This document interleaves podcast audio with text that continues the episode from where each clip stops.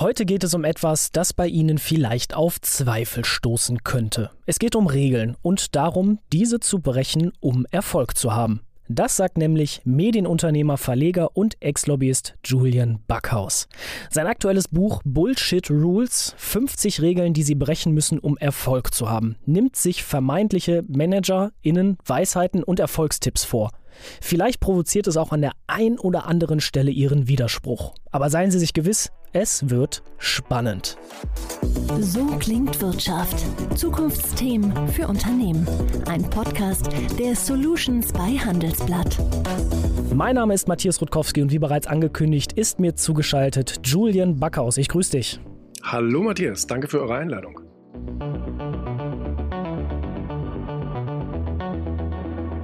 Ja, ich habe dein Buch wirklich mit Interesse gelesen, aber eine Regel, die habe ich gar nicht gefunden. Und aber mich würde trotzdem mal deine Haltung dazu interessieren, nämlich diese Weisheit, Erfolg hat seinen Preis. Da schwingen ja irgendwie so Aspekte wie Viktimisierung, Aufopferung, Leidensfähigkeit mit. Unterm Strich also eigentlich etwas negativ konnotiertes, wenn man was mit Erfolg irgendwie verbinden will. Wie stehst du denn jetzt zu dieser Regel? Muss es erst so richtig wehtun, damit Erfolg auch wirklich honoriert wird? Ob man sich selbst erfolgreich fühlt, ist für mich die einzige und die wichtigste ja der wichtigste Wert.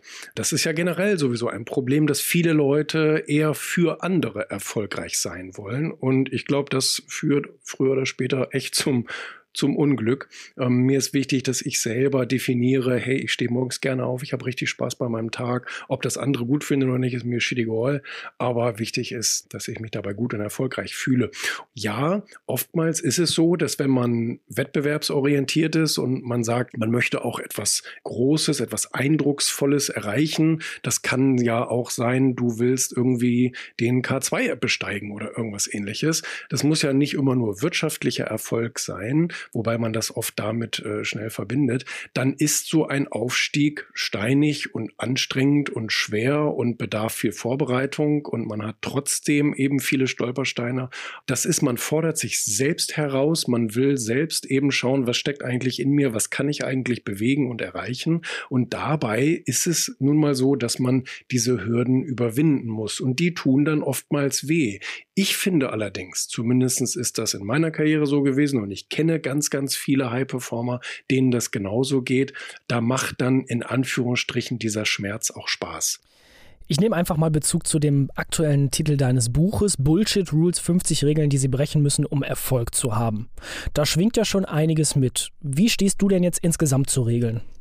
Ähm, ich habe ein ambivalentes Verhältnis zu Regeln. Also momentan haben wir ja auch eine Zeit, in der wir mit Regeln morgens aufwachen. Also wir googeln ja erstmal, was darf ich heute eigentlich? Und wenn ich jetzt nach Düsseldorf fliege oder wo, was darf ich da eigentlich so? Und was darf ich nicht? Also momentan leben wir in einer sehr, sehr regelbasierten Zeit. Mir macht das ein bisschen Angst. Ich bin grundsätzlich ein wahnsinnig freiheitsliebender Mensch und ähm, breche auch eben oft Regeln, weil ich sage, nö, ich will mich aber nicht einschränken wirken lassen und habe deswegen natürlich auch diese Affinität zu diesem Buch gehabt. Es ist ja jetzt auch sehr pünktlich sozusagen innerhalb der Corona-Krise rausgekommen und äh, trifft da durchaus einen Nerv. Wenn du sagst, du bist freiheitsliebend, du hast ja auch gerade schon so ein bisschen deine norddeutsche Mentalität durchklingen lassen, du bist dann aber nicht aus Prinzip opportun, oder? Ähm, nein, also ich bin nicht dagegen, nur um dagegen zu sein. Ich finde, es gibt wahnsinnig äh, tolle, tolle Regeln. Und auf der anderen Seite denke ich, ähm, dass es Regeln gibt, die einfach nur dafür da sind, ähm, einfach so das Persönliche einzuschränken. Und das wiederum, ähm, ja, finde ich dann fragwürdig. Und das verstehst du ja auch mit unter diesem Begriff Bullshit Rules, wenn ich dich richtig verstanden habe. Ja, für mich sind Bullshit Rules in erster Linie die Lebensregeln, Lebensweisheiten, Erfolgsweisheiten, die man uns so mit auf den Weg gibt, oft schon bevor wir überhaupt sprechen können und überhaupt das verstehen können, was man uns da sagt. Äh, das sind dann eben diese Abwarten und Tee trinken, Schuster bleibt bei deinem Leisten, Eigenlob stinkt und wie sie alle heißen. Diese ganzen Regeln, 50 habe ich ja aufgeschrieben, 50 meiner Meinung nach schlimmsten. Das verstehe ich da eben drunter, weil sie uns tatsächlich im Erfolg und im Glück behindern und nicht uns dabei helfen. Wenn ich so die Kernbotschaften aus deinen Betrachtungsweisen, die du auf die Bullshit Rules in deinem Buch aufzeigst, zusammenfassen müsste, dann sind mir so vier Ratschläge in Erinnerung geblieben. Sie klangen vorhin auch schon mal so durch. Und zwar Zielfokussierung, ein gesunder Egoismus, ein persönliches Glück und vor allem Eigenverantwortung.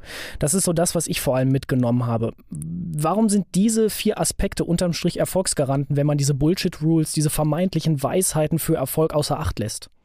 Also ich denke, einmal brauchen wir im Leben äh, so eine Richtung. Nicht nur karrieremäßig, sondern wir brauchen so ein, ein Lebenskonzept meiner Meinung nach. Wir müssen ja in irgendeine Richtung steuern. Und wenn man von so einem Lebensrat spricht, muss da ja auch irgendwie alles so ein bisschen mitspielen. Da braucht man so einen Lebensentwurf und dem sollte man auch folgen. Und da ist so ein Ziel natürlich e-, eben wahnsinnig hilfreich, kurzfristig und langfristig. Also das Langfristige ist das Ultimative und das Kurzfristige unterstützt ja letztendlich und gibt die Richtung vor zum Langfristigen. Und ähm, die Reihenfolge ist wichtig. Das ist der zweite Punkt. Beim Egoismus geht es mir ja nicht darum, absichtlich anderen Leuten zu schaden oder anderen Leuten irgendwas wegzunehmen oder irgend sowas, ähm, sondern ganz anders. Es ist nur die Reihenfolge dessen, dass ich sage, mein Lebensentwurf muss an erster Stelle stehen, geht gar nicht anders, weil ich ja nicht alle anderen befriedigen kann. Das muss mega von Anfang an klar sein. Ich muss mich an erste Stelle stellen und dann können alle anderen kommen. Und dann kann ich schauen, wie kann ich es irgendwie vielleicht auch anderen recht machen, aber ich muss es in erster Linie mir selbst recht machen. Äh, zu dem dritten Punkt, ich, ich glaube, das ist relativ kurz beantwortet. Ähm, es, es hat einfach mit Energie äh, zu tun, ähm, die, die ich brauche um, im, im Leben und auf so einem Weg, der ja vielleicht auch mal steinig sein kann. Und ähm, zum vierten Punkt, das, das finde ich allerdings sehr, sehr wichtig. Nur wenn ich selber die Verantwortung trage, habe ich auch die Macht, etwas zu verändern. Da finde ich die Eigenverantwortung wahnsinnig wichtig. Im Zweifel auch die Schuld bei mir selbst zu suchen, ähm, sich nicht über den Mitarbeiter Mitarbeiter zu beschweren, sondern zu sagen, hey, ich habe ihn ja eingestellt und es liegt ja an mir, ob ich ihn weiter beschäftige oder nicht, wenn der mir auf die Nerven geht. Du hast eine Regel, die du stark anzweifelst, nämlich Regel 3, bleib immer bei der Wahrheit. Du sagst, es ist natürlich nicht immer gut, bei der Wahrheit zu bleiben, weil man natürlich auch Leuten vor den Kopf stößt und dann natürlich auch überall aneckt und das vielleicht auch an der einen oder anderen Stelle eben ein Hindernis sein kann. Trotzdem sagst du, die kleine Lüge in bestimmten Momenten kann wirklich auch ein gutes Mittel sein, um trotzdem Harmonie zu haben und auch um die eigenen Richtlinien zu verfolgen. Ist die situative, charmante Lüge vielleicht dann ein probates Mittel, vielleicht auch ein diplomatisches Mittel? Zumindest behaupten das viele Wissenschaftler, Sozialwissenschaftler, dass die Alltagslüge so der Klebstoff unserer Gesellschaft ist. Das betrifft dann ebenso Politik und Wirtschaft und alles, was so dazugehört. Ähm, wenn wir immer brutal ehrlich miteinander wären, ja, dann würden wir vielleicht in einer ehrlicheren Welt leben, aber meiner Meinung nach in einer dunkleren, weil die meisten Menschen ja nicht das Rückgrat haben, mit der Wahrheit umzugehen und oft fordern wir sie ja auch nicht. Wenn mir irgendjemand sagt, ich finde dein, dein, keine Ahnung, was äh, total blöd oder so wie du redest, ähm, das ist ja unter aller Sau, dann habe ich ihn ja gar nicht danach gefragt und es verändert weder sein Leben noch mein Leben, wenn wir da jetzt drüber diskutieren.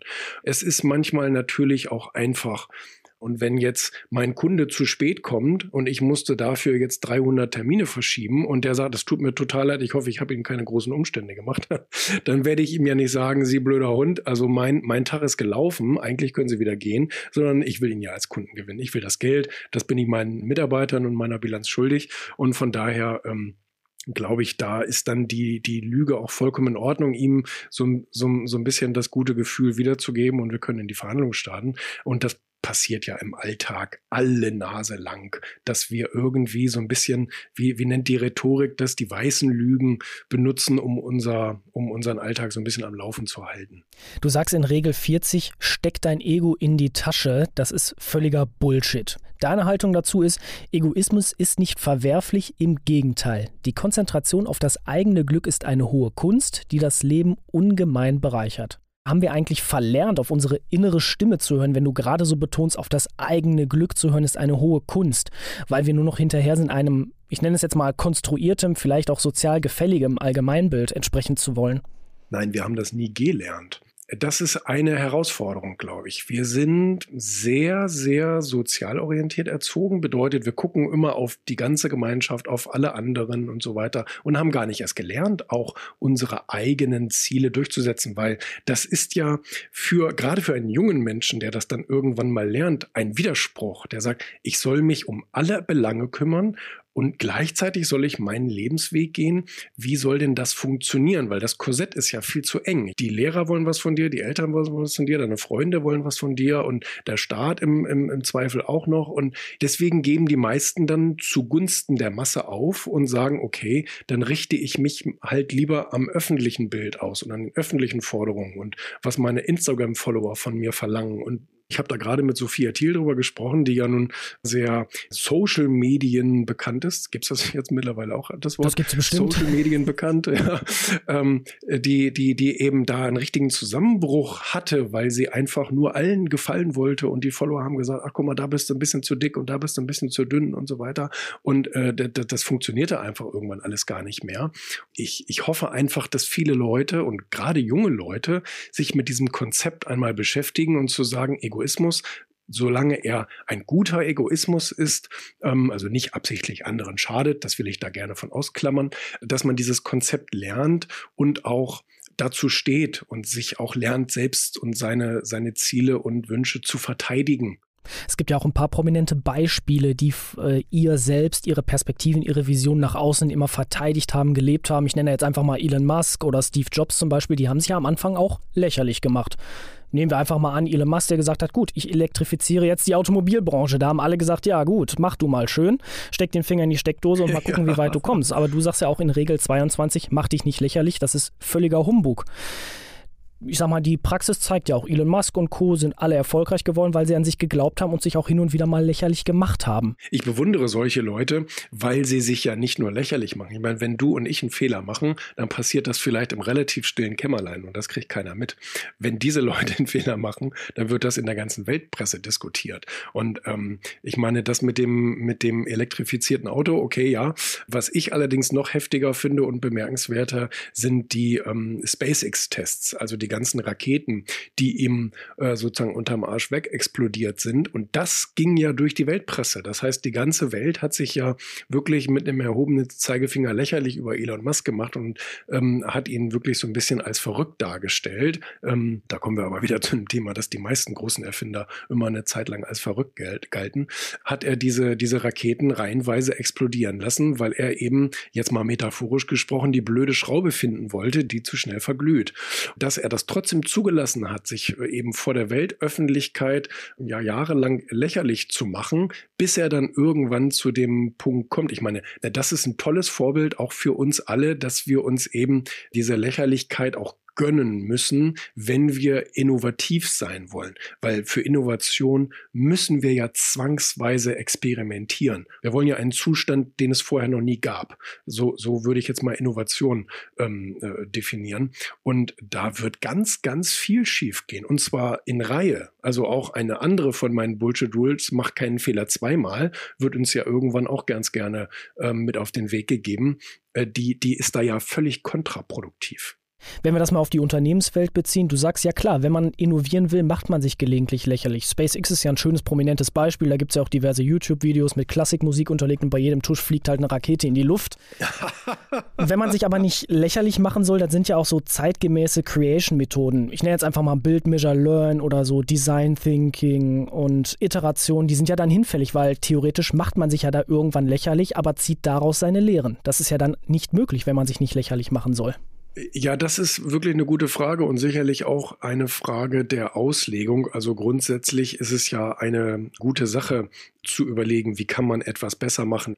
Und ähm, da hilft uns ja sicherlich auch, wenn man an Perfektionierung denkt. Und aber äh, trotzdem muss man die Fehler erstmal machen und dann erstmal bemerken und dann kann man letztendlich ja auch etwas besser machen. So hat es ja letztendlich auch Elon Musk mit seinen Raketen getan.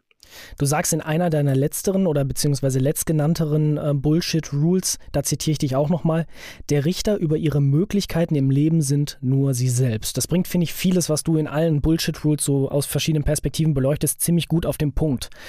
Wer ist denn jetzt eigentlich besser, der Rebell mit Visionen oder der nach Sinn strebende Regelaffine?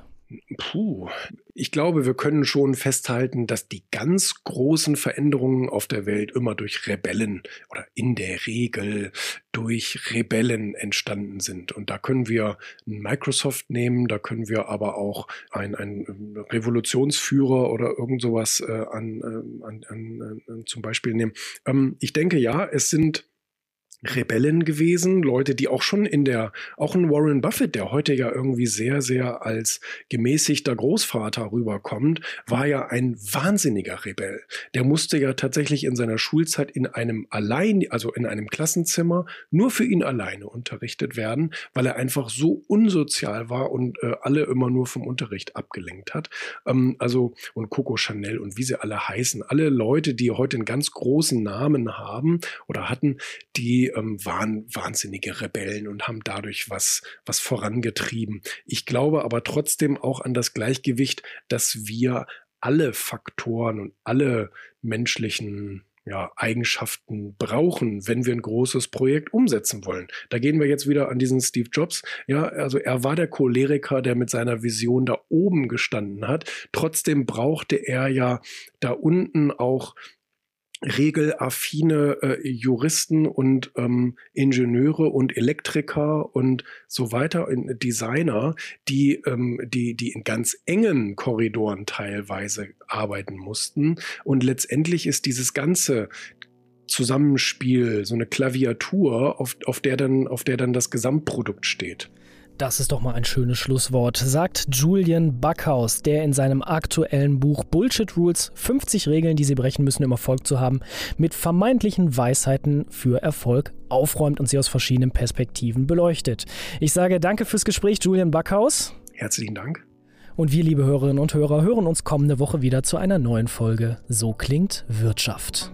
So klingt Wirtschaft, der Business Talk der Solutions bei Handelsblatt. Jede Woche überall, wo es Podcasts gibt. Abonnieren Sie.